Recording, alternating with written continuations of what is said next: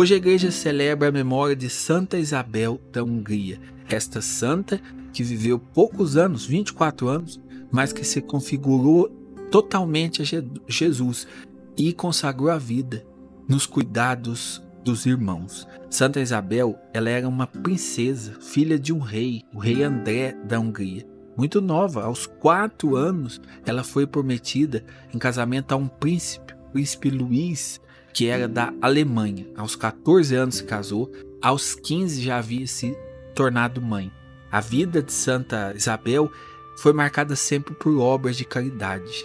Ela deixava ali o seu palácio, ia nas ruas, ia nos becos, levar ajuda aos necessitados. Muitas vezes houve história de que ela colhia no seu próprio quarto pessoas que não tinham condição, não tinham um teto para morar, levava para sua casa, para o seu quarto.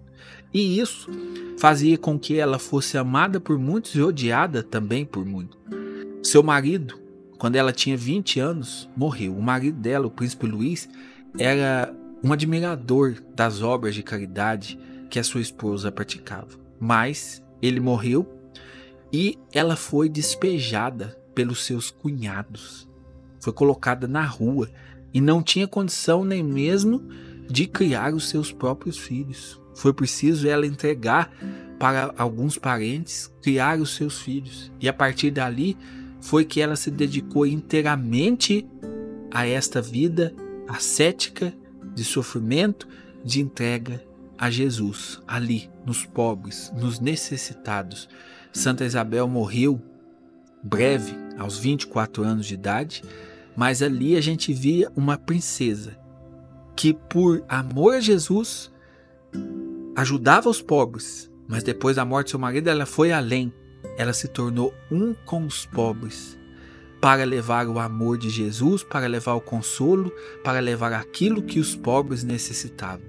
Meus irmãos, esta é a caridade verdadeira de uma pessoa que deixa o seu conforto, deixa o seu sossego para ir ao encontro do outro. Assim foi a vida de Santa Isabel da Hungria, uma vida dedicada e entregue a Jesus e testemunhada através deste cuidado e do amor com os irmãos. Aos 24 anos ela morreu e ela morreu fazendo parte da ordem terceira dos franciscanos. Ela se identificou muito com essa questão que os franciscanos tinham de ser amante da pobreza, e entregar a vida e se dispor de fazer de tudo para amar Jesus no outro. Essa é uma inspiração de vida para todos nós. Às vezes, nós corremos um risco de ficar fechado no nosso sossego, ficar fechado nas coisas que nós temos na vida, que conquistamos na vida. Aí a pessoa fica ali fechada dentro da sua bolha e é incapaz às vezes de olhar para o irmão, de olhar para os que necessitam, de ir ao encontro do outro. E aqui eu estou falando não só você fazer uma ajudinha à medida que o seu dinheiro permite, não. É ir ao encontro, é estar com o outro. Essa talvez seja uma marca de uma caridade verdadeira, uma caridade que sai do seu conforto para estar, para tocar a outra realidade. Esse ensinamento fica forte no coração de todos nós. Santa Isabel saía do seu palácio para tocar, para ajudar o outro dentro da sua realidade. Ela, como rainha, podia dar dinheiro para um, para outro, propor, falar, faz isso, faz aquilo, mas não, ela saía do seu conforto e ia em encontro do outro. Às vezes, nós nos enchemos de desculpas para não praticar caridade. Por exemplo, ah, não tem dinheiro. Você não tem dinheiro, você tem um abraço, você tem uma conversa. Você pode sair aí do seu da sua casa, do seu sossego, levantar do sofá e se decidir em ir fazer algo para alguém.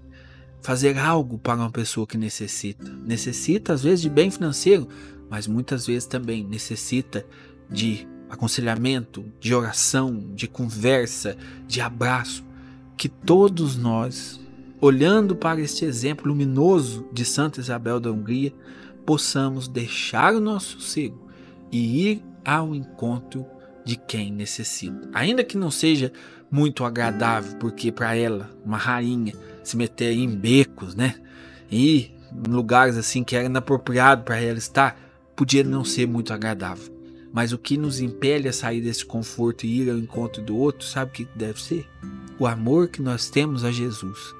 Quando nós conseguimos testemunhar esse amor no cuidado do outro, nós estamos dando passos agora em uma fé madura, em uma fé sincera, que traduz o amor a Jesus na vida dos irmãos, no cuidado dos irmãos.